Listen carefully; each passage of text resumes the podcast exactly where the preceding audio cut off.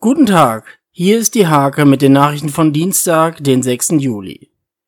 Die Zahl der Krankschreibungen im Kreis lag 2020 über dem Durchschnitt in Niedersachsen. Jeder Erwerbstätige war statistisch betrachtet insgesamt 19 Tage krankgeschrieben. Für 292 Kinder aus Stolzenau erfüllt sich der Traum, einmal im Zirkus aufzutreten. Beim Mitmachzirkus Rasch aus Hodenhagen wird ein Tag geprobt, abends folgt der Auftritt der Schüler. Das Ausstellungsschiff MS Wissenschaft macht in Nienburg Station. An Bord des umgebauten Frachtschiffs ist diesmal eine Mitmachausstellung zum Thema Bioökonomie zu sehen.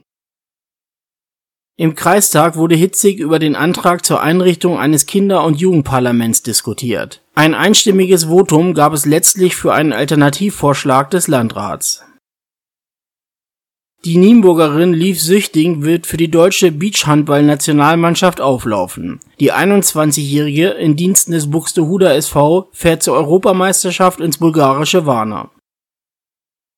Diese und viele weitere Themen lest ihr in der Hake vom 6. Juli oder auf www.diehake.de.